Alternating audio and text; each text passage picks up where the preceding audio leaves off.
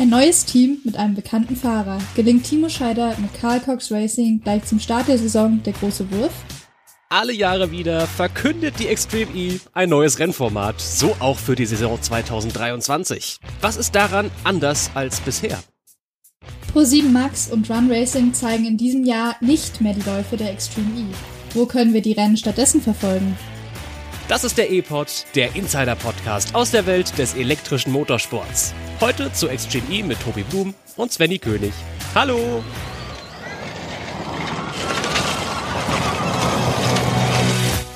Back on track, sagt die Extreme E über den Start ihrer Saison 2023. Willkommen zurück im E-Pod. Willkommen zu unserer großen Vorschau auf die neue Saison. Svenny König ist mit von der Partie. Wie geht's dir? Ja, sehr gut und selbst? Ach doch, auch ganz gut. Ich bin so ein bisschen verklatscht heute. Das ist ein, irgendwie Tag, der, bei dem alles drunter und drüber geht. Deswegen freue ich mich jetzt auf ein bisschen Normalität hier hinter dem Mikrofon. Und ein bisschen Normalität äh, hofft auch die Extreme E zu erreichen in diesem Jahr. Mit einem neuen Rennformat, wir haben es gerade eben im Intro schon gehört, neuen Fahrerinnen und Fahrern, einer ganz neuen Strecke jetzt direkt zum Saisonstart in Saudi-Arabien. Da ist eine Menge drin, oder? Auf jeden Fall. Es ist immer das Gleiche mit Extreme E, alles neu vor der neuen Saison, aber so kennen wir und lieben wir es. Aller guten Dinge sind drei, oder? Schon Wahnsinn, dass wir schon drei oder zwei vollständige Saisons haben und jetzt die, das dritte Jahr beginnt mit dieser Serie. Es ist wirklich ein Wahnsinn. Dann lass uns doch mal direkt reinstarten in diese Episode. Zuerst mit einem Blick auf die FahrerInnen wechseln.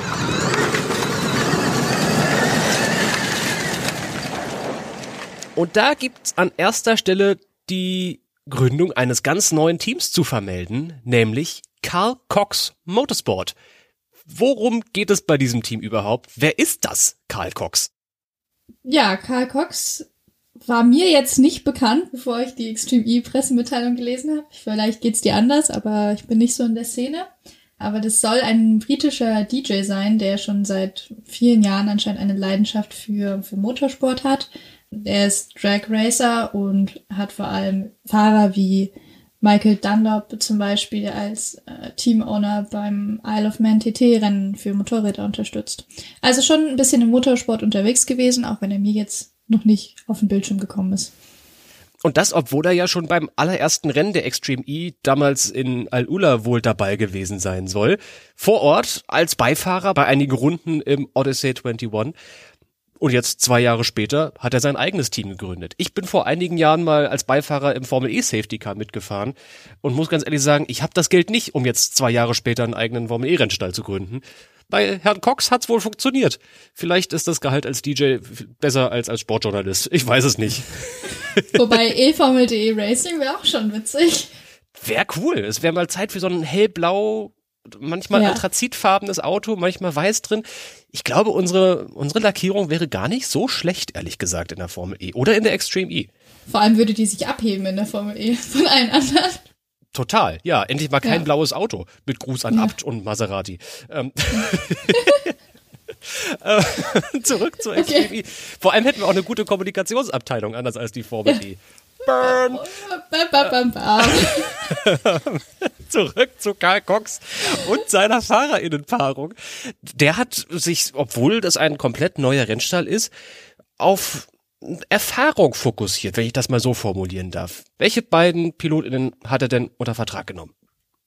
Ja, er hat Timo Scheider und Christine Gizi, Jumper Sonka, oder wie auch immer man ihren Namen korrekt ausspricht, äh, ist jedes Mal ein Rätsel in sein Team geholt. Beide sind schon in der Extreme E gefahren. Zwar nicht für das gleiche Team, aber beide schon, schon Rennerfahrung. Christine GZ bei Veloce und Timo Scheider bei Excite. Scheider ja vor allem auch in den ersten Saisons als Streckendesigner, Ersatzfahrer immer mit dabei gewesen. Also ja, eigentlich, da, also wie du schon gesagt hast, für ein neues Team eigentlich ein richtig starkes Aufgebot. Wenn es nun allerdings ein neues Team gibt, dann muss auch ein anderes Team, anders gibt es das neue Rennformat, dazu erzählen wir gleich noch ein bisschen mehr, nicht her, ein anderes Team gehen. Und das ist das besagte Team Excite Energy. Nach zwei Saisons ist Schluss. Erst hießen sie Hispano Suiza, dann Excite Energy. Jetzt gibt es diese Mannschaft nicht mehr. Stattdessen ist eben Carl Cox Motorsport am Start. Aber nicht als einzige Mannschaft. Es gibt ja auch noch einige andere Teams in der Extreme E. Lass uns mal vielleicht im Schnelldurchlauf auf drei, vier große Mannschaften gucken, bevor wir uns mal den anderen neuen FahrerInnen widmen.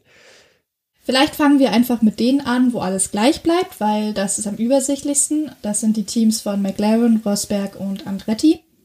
Äh, McLaren, der letzte Saison erst eingestiegen, Tanner Faust und Emma Gilmore damals unter Vertrag genommen. Das Team hat sich bewährt und wird auch weiter für McLaren an den Start gehen. Genauso bei Rosberg, Christofferson und Arlen Kotulinski. Knapp am Meistertitel vorbei, aber neue Chance in diesem Jahr. Und dann haben wir noch Andretti. Äh, ich habe mir in Vorbereitung auf diese Episode und auch generell auf die Rennwoche mal die generellen Vorschau-Podcast von der Extreme E angehört und da haben die Moderatoren scherzhaft äh, erwähnt, dass Andretti seine Fahrerpaarung gleich für die nächsten zehn Jahre fix gemacht hat. Also Katie Mannings und Timmy Hansen werden wohl noch eine Weile bleiben. Genau, und äh, dann was noch vielleicht erwähnenswert ist, Veloce Racing hat ja schon vor dem Ende der Saison das neue Aufgebot für die dritte Saison vorgestellt und ihnen gleich beim letzten Rennen der Saison in Uruguay die Chance gegeben, zusammen zu arbeiten. Kevin Hansen und Molly Taylor äh, sind hier am Start. Die wahrscheinlich größte Transfermeldung vor der Saison 2023 ist allerdings, dass das Meisterteam X44 den Extreme E Superstar Sebastian Loeb verloren hat.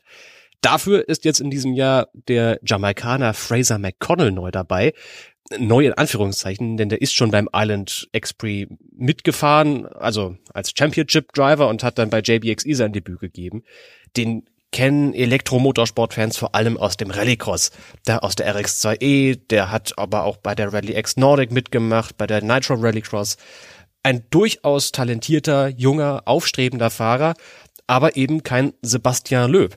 Das ist schon ein großer Verlust für X44. Was denkst du, woran liegt das? Äh, was genau der Beweggrund hinter dem Abgang von Sebastian Löb war, äh, ist nicht bekannt, hat das Team auch nicht kommuniziert. Also ich kann mir vorstellen, dass Sebastian Löb ein sehr, ja, wie sagt man, motivationsorientierter Mensch ist. Ist, ob, ist das ein mhm. Wort? Äh, aber er hat ja, er hat ja den, den Titel gewonnen äh, letztes Jahr und vielleicht war das so die, die Motivation, einfach ähm, ein paar auch sehr hochkarätigen Fahrern einfach mal äh, zu zeigen, also er muss nicht, dass er es nochmal beweisen musste, aber zu zeigen, dass er es in, in einem Elektroauto auch kann. Und mit dem, mit dem Titel im Hintergrund äh, ist da vielleicht ein Teil von der, vom, vom Siegeswillen in der Extreme E verloren gegangen. Vielleicht hat er auch einfach andere Parallelprojekte, die einen Start in dieser Saison nicht mehr möglich machen. Also da gibt's, gibt's viel Spekulation, die man betreiben könnte, aber nichts wirklich Handfestes. Tja. Bei einer Sache würde ich dir aber nicht äh, zustimmen, und zwar, dass, äh, wie du es vorhin gesagt hast, X44 den, den größten Transfer erlebt hat vor der Saison.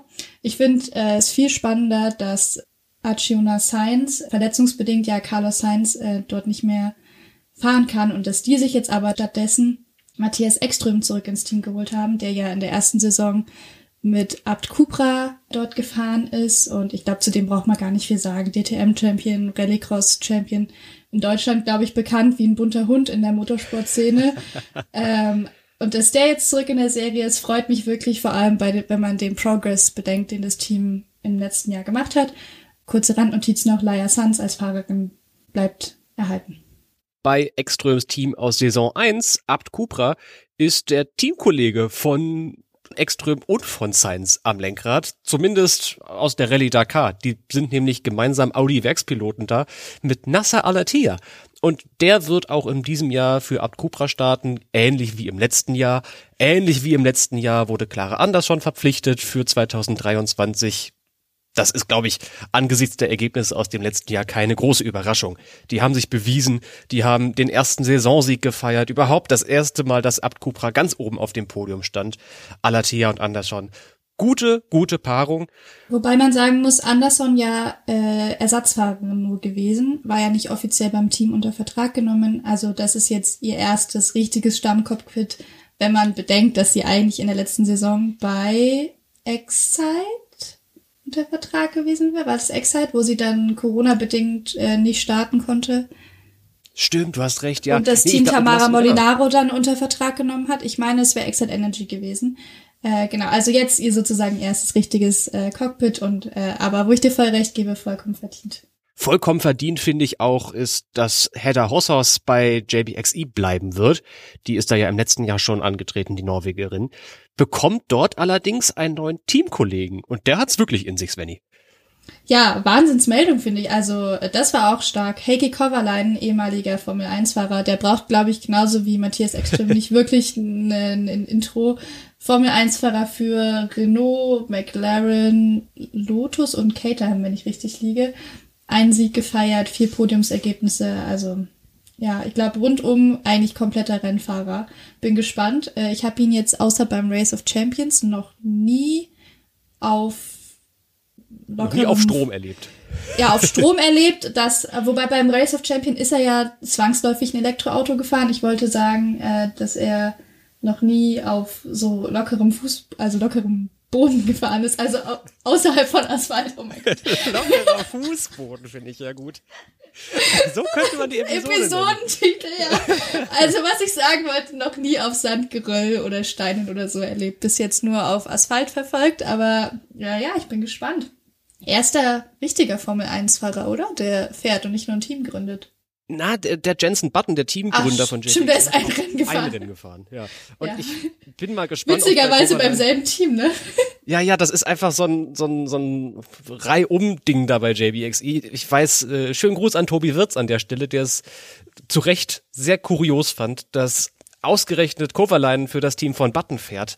Genau dieser Button, der ihm 2010 den Formel 1 Sitz bei McLaren weggenommen hat und eine Reihe an Rennen gewonnen hat. Also es ist schon, ja, Geschichte wiederholt sich ein bisschen. Genauso wie sich bei Chip Ganassi Racing etwas wiederholt, nämlich ein Start von RJ Anderson. Der US-Amerikaner fuhr ja schon beim letzten Rennen 2022 für die US-amerikanische Truppe, hat vor allem Rennerfahrungen in so Polaris-Buggies, so, äh, wie heißen die, UTV-Fahrzeuge, also die wirklich über Geröll heizen können mit einem Federweg von einem, einer halben Meile irgendwie. Das, also der kann Offroad auf jeden Fall, der Mann. Und seine neue Teamkollegin Amanda Sorensen, ebenfalls aus den USA, kann das auch. Nach einigen Jahren im Kartsport ist sie dann auf Dirt-Track und Short-Track-Ovale gewechselt und dann auch irgendwann im Offroad und vor allem im Drift-Bereich unterwegs gewesen, war die jüngste Starterin der Formula Drift im letzten Jahr. Sie ersetzt Sarah Price, die ist nach zwei Jahren mit CGR wieder raus aus dem Cockpit. Jetzt eben das neue Aufgebot Anderson und Sorensen. bin ein Fan von Anderson seit dem letzten äh, Rennen und ich finde es so faszinierend, wie Chip Ganassi Racing einfach wahrscheinlich, weil sie so einen ähm, US-amerikanischen Hintergrund haben und den auch in der Extreme E, ja, wie sagt man, relativ deutlich zeigen mit ihrem Fahreraufgebot, dass die immer so Fahrer finden, die in Europa im Prinzip niemand kennt. Niemand kennt. Und Ja. die aber, du setzt die ins Auto und die, fahr die fahren einfach einen Wahnsinn dort zusammen. Das äh, ist Ja. beim, weil sieht beim Zuschauen schon gefährlich aus. Und es war ja bei Kyle Duke in der ersten Saison genauso. Ich glaube, der hat ja jeden vom Fernseher vom Stuhl gehauen. Äh, Ja. Also einfach faszinierendes Phänomen, Chip Ganassi. Ich freue mich schon. Das wird, ich glaube, das könnte richtig unterhaltsam werden mit den beiden. Ich finde das auch unfassbar interessant, wie in der Extreme E Fahrerinnen und Fahrer mit verschiedenen Backgrounds so zusammenkommen. Am Anfang haben da ja alle drüber gerätselt in der ersten Saison. Sind die Fahrer, die von traditionellen Rundkursen mit Asphalt auf dem Fußboden äh, kommen am schnellsten? Oder sind es die Rallye-Fahrer? Sind es die Rallye-Cross-Fahrer? Chip Ganassi Racing bringt jetzt noch die vierte Komponente, nämlich diese UTV-Fahrer. Ich habe das gerade noch mal gegoogelt. Utility Task Vehicle, dafür steht UTV, äh, mit rein. Auch noch mal ein ganz anderer Background. Das wird wirklich, wirklich spannend zu sehen sein, wie die sich schlagen im Vergleich zu den ganzen Rallycross-Piloten. Denn so vom, vom Verhalten der Fahrzeuge her, von diesem Odyssey 21 Einheitsfahrzeug in der Extreme E, sind das am ehesten sehr schwere Rallycross-Autos keine Ahnung, wie die beiden sich schlagen werden mit ihrem Motorsport-Background. Auf jeden Fall ein Thema, auf das wir schauen müssen.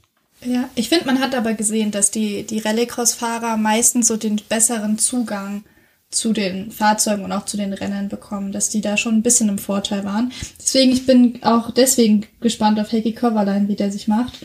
Aber ich finde, dass, also das ist schon auffällig. Bin jetzt gespannt, wie das mit den neuen AmerikanerInnen dort weitergeht. Vielleicht noch ein Rallycross-Fahrer, der, der sich jetzt hier neu in die Extreme E verwirrt, ist äh, Andreas Bakerüth, Norweger seines Zeichens und äh, erfahrener WRX-Pilot und Euro RX im letzten Jahr gefahren. Ist gemeinsam mit äh, Tamara Molinaro, die, wie wir schon erwähnt haben, als Leidtragende vom Ausstieg äh, von Excite jetzt ihr Stammcockpit verloren hat. Die zwei sind in dieser Saison die Championship Driver, also die offiziellen Ersatzfahrer und Streckendesigner.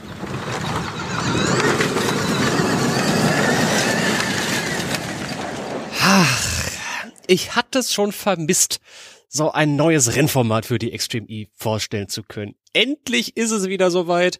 Äh, die Entzugserscheinungen der viermonatigen, na, eher dreimonatigen Winterpause können wir beiseite schieben. Svenny, ja, es gibt ein neues es System. Ist wieder soweit. Juhu, nachdem ich hab, die Rennen stattfinden. Ich glaube, wir sollten ein Trinkspiel daraus machen. Jedes Mal, wenn die Extreme E ein neues Rennformat vorstellt, trinken wir.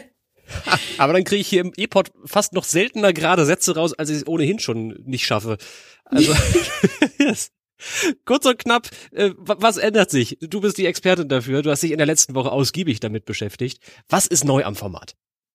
Ja, äh, gar nicht so viel tatsächlich. Außer, dass es ab jetzt zwei Rennen pro Wochenende geben wird. Das heißt, die Extreme E setzt auch auf das Rennformat, wie es die Formel E am, am Anfang ganz häufig gemacht hat, mit den Doubleheadern.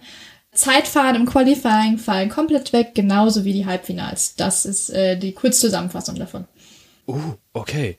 Ja, aber wild. Wie, wie läuft das? Also, wie sieht denn das denn, wenn Halbfinale wegfällt und auch das Qualifying quasi wegfällt, dann jetzt aus an, an so einem Renntag? Wann gibt's Extreme E zu gucken und mit welchen Sessions? Was, worauf soll ich achten?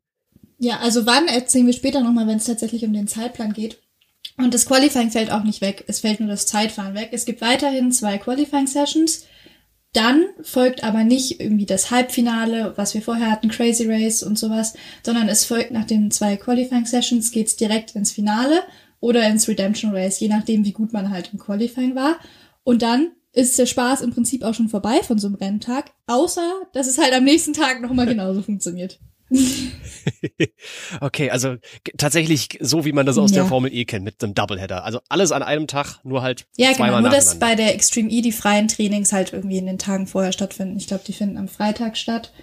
Bei der Formel E sind die freien Trainings ja auch noch am Renntag mit drin. Dafür hat die Extreme E zwei Qualifyings. Ja. Stimmt, okay. Und jetzt, wo du schon gerade so, so angedeutet hast, das Zeitfahren fällt weg. Mhm wie läuft das neue Qualifying denn? Äh, tatsächlich, ich glaube, das ist ein Trend mit diesen Heat-Rennen zurzeit im Motorsport. Also das ist ja klassischerweise ein Rallycross-Format, dass man das Fahrerfeld in mehrere Gruppen unterteilt und dann halt Heats gegeneinander ausfährt. Hat jetzt ja die ETCR auch übernommen und jetzt eben die Extreme E auch. Also das Fahrerfeld von zehn Autos, was wir vorhin schon angesprochen haben, wird in jeweils in zwei Gruppen unterteilt. Jeweils fünf Autos fahren gegeneinander. Und dann bekommt man quasi, je nachdem, wie man in diesem, in diesem Rennen abgeschlossen hat, bekommt man Punkte. Der erste bekommt zehn Punkte und danach geht's in Zweierschritten bis zum fünftplatzierten runter. Wichtig, das sind keine Meisterschaftspunkte, sondern genau die Qualifying-Punkte, die wir letztes Jahr auch ja. schon im Heat Qualifying, was ja da nur im zweiten Qualifying war, auch schon hatten. Also im Prinzip haben wir jetzt zweimal das zweite Qualifying vom letzten Jahr. Und nach dem ersten Qualifying werden dann die Gruppen durchgemischt. Das heißt, der erste, der dritte und der fünfte aus dem ersten Heat treten quasi in den zweiten Qualifying gegen den zweiten, vierten aus dem zweiten Heat an und eben umgekehrt. Dann wird wieder gefahren, wieder Quali-Punkte vergeben und dann wird quasi ein Gesamtergebnis ausgerechnet.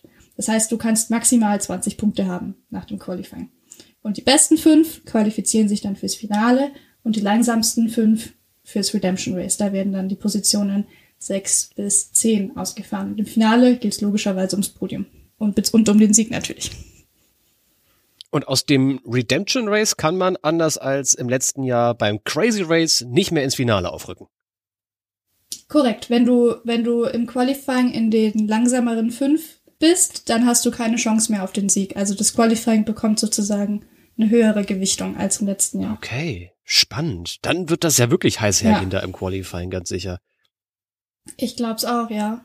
Vor allem, wenn sie es jetzt tatsächlich mal schaffen, Kurse zu planen, wo man mit fünf Autos äh, fahren kann, ohne dass man 30 Meter Sicherheitsabstand halten muss, könnten das, glaube ich, echt ein paar spannende Rennen werden.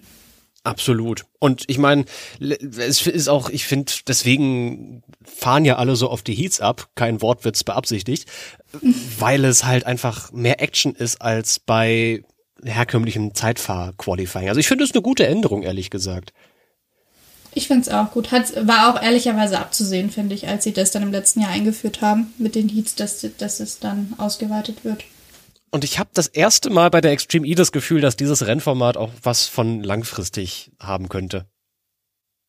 Könnte. Ja, könnte. Ich bleibe im Konjunktiv. Könnte. Bei der Extreme E wichtig, immer im Konjunktiv bleiben. Äh, wer weiß, was ja. dir noch einfällt. Aber so vom Konzept mhm. her hört sich das Format so an, als könnte es vielleicht ein bisschen langfristiger bleiben. Das würde mich und alle Fans der Extreme E sicherlich freuen. Grund zur Freude gibt es dann auch noch der Vollständigkeit halber für die Gewinner der Heats. Da gibt es nämlich tatsächlich dann diese Meisterschaftspunkte für. Also nicht nur Qualifying-Zähler, sondern dann im Finale äh, wirklich vollste Wertung, wie wir sie aus dem letzten Jahr kennen. 25 Punkte für den Sieger, 18 Punkte für die Mannschaft auf Platz zwei und so weiter und so fort. Und Svenny, die Bonuspunkte, die bleiben. Genau, es gibt weiterhin für das Team fünf Punkte für die Continental Traction Challenge. Somit kann ein Team am Rennwochenende maximal 32 Punkte holen. 25, wie du angesprochen hast, für den Rennsieg, 5 für die Traction Challenge und eben sollte man beide Heats gewinnen, würden dafür noch je ein Zusatzpunkt auf das Konto kommen, insgesamt 32.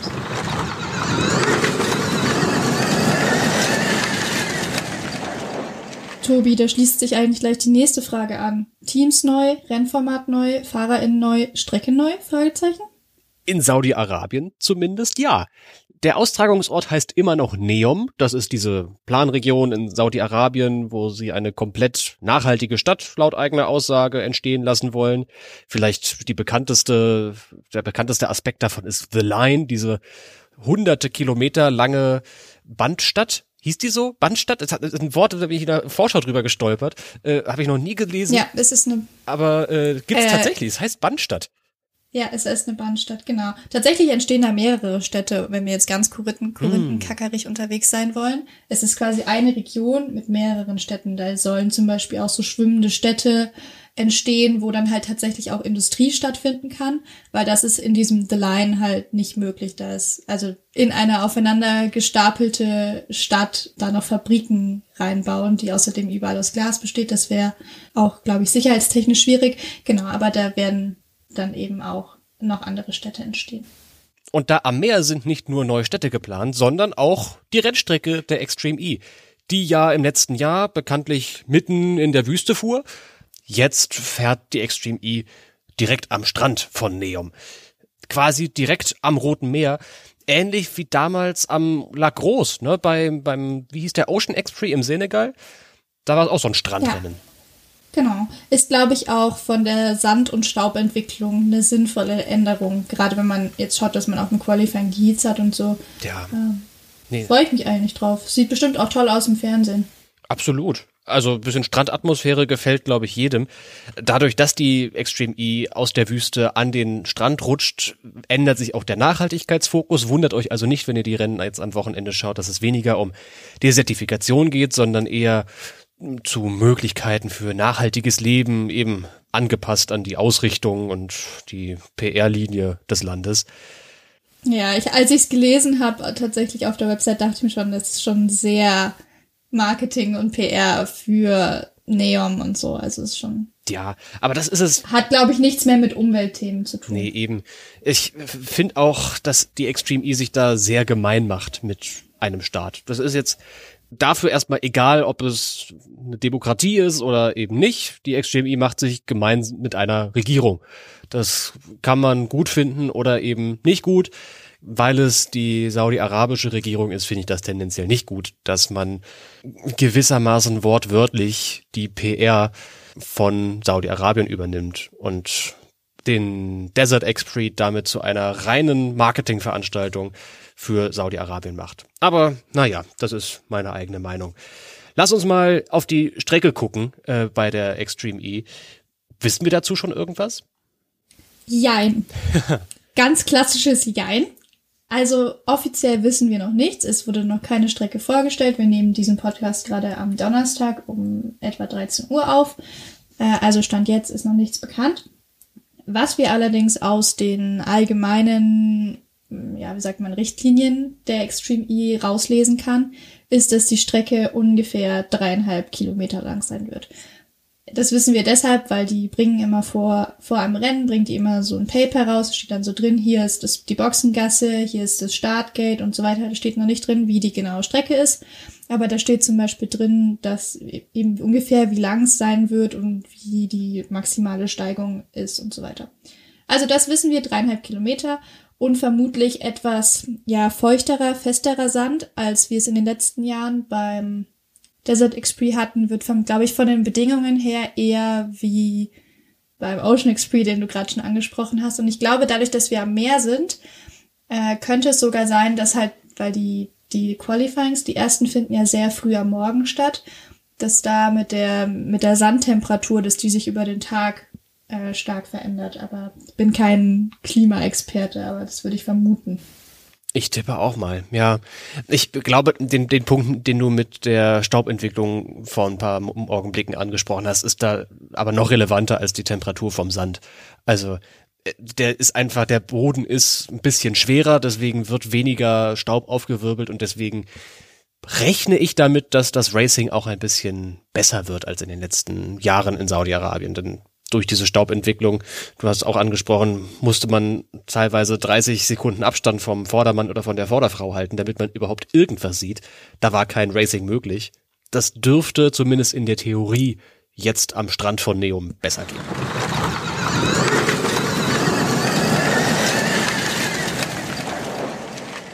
Dadurch, dass das Rennformat auf ein Doubleheader-System umgeändert wurde, gibt es jetzt einen ganz neuen Zeitplan für die Extreme E. Der ist schönerweise aber für beide Tage identisch. Es beginnt mit dem ersten Qualifying morgens in Saudi-Arabien. Deutscher Zeit 6 Uhr in der Früh. Wer sich das ausgedacht hat, ich weiß es auch nicht. Äh, es ist natürlich, liegt natürlich, äh, dass der Vollständigkeit halber einerseits an der Zeitverschiebung, es sind halt schon ein paar Stündchen bis Saudi-Arabien und dann ist es auch nicht ganz so in der Mittagshitze, Strand hin oder her, warm ist es da allemal. Deswegen morgens um sechs deutscher Zeit kann man, glaube ich, vertreten. Das Finale findet dann jeweils von 13 bis 15 Uhr statt am Renntag, am Samstag beziehungsweise am Sonntag. Das sind zumindest die zwei Übertragungsslots, die die Extreme E offiziell vermarktet. Das heißt aber auch, dass wir das zweite Qualifying nicht live zu sehen bekommen. Das heißt, es wird vermutlich im Voraus zum Finale, weil das ist wieder eine Zwei-Stunden-Sendung. Wir wissen, so ein Rennen dauert bei der Extreme E, wenn es lang ist, 20 Minuten, ja. wenn überhaupt. Also für die, fürs Finale und fürs Redemption Race bräuchten die maximal 40 äh, Minuten. Das heißt, die müssen vorher noch mindestens eine Stunde äh, Sendezeit füllen. Nein, Spaß. Aber die zeigen halt in der einen Stunde, äh, zeigen die halt das Qualifying 2 vermutlich zusammengeschnitten und so weiter, dass wir ja bloß nicht alle Autos sehen. So stelle ich mir das vor. Aber genau. Deswegen, es wird nur zwei TV-Slots geben. Und ohnehin, TV-Slot ist ein wichtiges Thema für uns Motorsportfans in Deutschland, denn die Übertragung der Extreme E die wird nicht mehr bei Pro7 kommen und auch nicht mehr bei Run Racing im Stream. Pro7 Sat1 ist komplett raus in diesem Jahr aus der Extreme E. Stattdessen fokussiert sich der Sender bei seiner Motorsportübertragung ab 2023 ausschließlich auf die DTM und auf die Formel E. Stattdessen können Fans in Deutschland die Extreme E auf Englisch gucken, Svenny. Genau, der Geoblog wurde quasi von den offiziellen Extreme E-Kanälen entfernt. Das heißt, so wie wir vorher auch schon die Qualifyings immer über den, zum Beispiel über den YouTube-Kanal von der Extreme E anschauen konnten, geht es jetzt auch für das Finale und fürs Qualifying sowieso. Also TV-Kanäle wären jetzt äh, YouTube extreme.e.com, also deren eigene Webseite, und ich glaube, sie übertragen es auch auf Facebook. Der Nachteil daran ist natürlich, also für uns beide ist das jetzt vielleicht nicht die große Herausforderung, aber für den ein oder andere Hörerin vielleicht, dass das Programm ab sofort natürlich dem internationalen Feed entspricht. Das heißt, es gibt keinen deutschen Kommentar mehr, sondern nur noch den englischen. Der, die einzigen deutschen Inhalte zu Extreme E hört ihr entweder hier bei uns im E-Pod oder bei Sky Sport. Die hatten auch in den letzten Jahren immer Rechte an der Verwertung von Rennhighlights der Extreme E. Das wird auch in diesem Jahr so sein. Das ist die einzige der einzige Weg, auf Deutsch die Extreme E zu schauen. Aber ich tippe mal viel. Machen die einen eigenen Kommentar? Ich glaube schon. Die haben das, soweit ich weiß, immer auf Deutsch gemacht mit einem eigenen Kommentator. Ja, sollte das auch 2023 so bleiben, ist das halt der Weg. Ich hoffe alternativ, dass ihr, liebe HörerInnen, der englischen Sprache mächtig seid und euch dann die Extreme E eben auf Englisch anschauen könnt. Bei YouTube, auf der Webseite, bei Facebook. Oder einfach als Text bei uns auf eformel.de.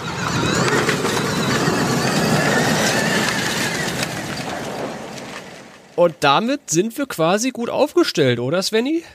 Ja, ich glaube alles, alles klaro. Alles Paletti. Wir sind back on track. Back on track. Für die ganze Saison, für den Desert Express. Jetzt will ich zum Abschluss noch mal einen kleinen Tipp aber von dir hören. Wer schätzt du hat am Ende des Jahres die Krone auf? Boah. Das ist schwierig. Also wenn ich es mir einfach machen will, würde ich Rosberg sagen. Mhm aber das ist mir zu einfach. Deswegen sage ich äh, Akiona Science. Ah, das war auch mein Tipp. Ich wollte mal so ein bisschen. Schade, jetzt musst du dir was Neues ja, ein bisschen überlegen. ausgefallener sagen. Ich dachte, du sagst, ja, X44 macht das, hol den zweiten Titel in Folge, wenn es nicht Rosberg wird. Ich glaube, Acciona Science ist echt gar nicht so schlecht aufgestellt mit Extrem und Science. Ist, glaube ich, ein guter Tipp. Ja, ich glaube ich auch. Tippe auch. Tja, gute Frage. Also, Axiona Science, gute Wahl, finde ich. Dann sage ich halt, es macht Fraser McConnell mit Christina Gutierrez. Der zweite Titel für X44. Wirklich? Ja, ich glaube wirklich. Ich, Boah. ich halt viel von dem. Der ist der, der beste Fahrer, ich den halt die Karibik momentan zu bieten dem. hat. Und ja, also wie du ja, auch ich halt auch hast. sehr viel von dem, aber ich glaube, wenn es hart auf hart kommt, würde ich die, die Hansen-Brüder stärker einschätzen als ihn. Da hängt es immer ein bisschen davon ab, ob, also gerade bei Andretti, ob die das Auto im Griff haben. Mhm. Äh, und was die Mädels machen. Ich glaube, Christina Gutierrez ist schon eine Bank. Äh, aber ich, also bevor ich mein Geld auf X44 gesetzt hätte, hätte ich auf die Hansens getippt. Uh, okay. Aber ich finde es gut, dass, dass du X44 gesagt hast. Jetzt haben wir dann in der finalen Episode dann was zu besprechen. Immerhin ein bisschen Kontroverse am Abschluss. Das ist doch schön. Voll, richtig, richtig gut. Unsere ganze Berichterstattung zur Extreme E findet ihr selbstverständlich auf eformel.de. Hier im E-Pod geht es mit der Extreme E das nächste Mal in einigen Wochen und oder Monaten weiter. Wir haben uns nämlich entschlossen, unser Format für die Extreme E auch auf andere E-Serien anzuwenden. Das bedeutet, euch erwartet hier im Feed demnächst eine Vorschau-Episode auf die Moto E und auf die Rallycross WM, aber eben nicht mehr die regelmäßige Analysefolge zu jedem Extreme E-Lauf. Da findet ihr eben, wie gesagt, unsere Berichterstattung in Textform auf eformel.de. Ihr könnt uns auch Feedback senden an eformel.de, aber am besten setzt ihr noch ein Contact at davor, das ist unsere E-Mail-Adresse, contact at e-formel.de oder über Social Media, Facebook, Twitter, Instagram, wir sind überall at eformel.de. Und zum Abschluss nochmal selbstverständlich die Anmerkung, wer uns, unsere Arbeit oder unseren Podcast unterstützen will, kann das sehr gerne tun. Zum Beispiel über unser freiwilliges Modell auf steadyhq.de-eformel.de. Hier geht's an dieser Stelle beim nächsten Mal wieder mit der Formel E im Fokus weiter. Bis dahin, vielen Dank fürs Zuhören und ciao. Tschüss.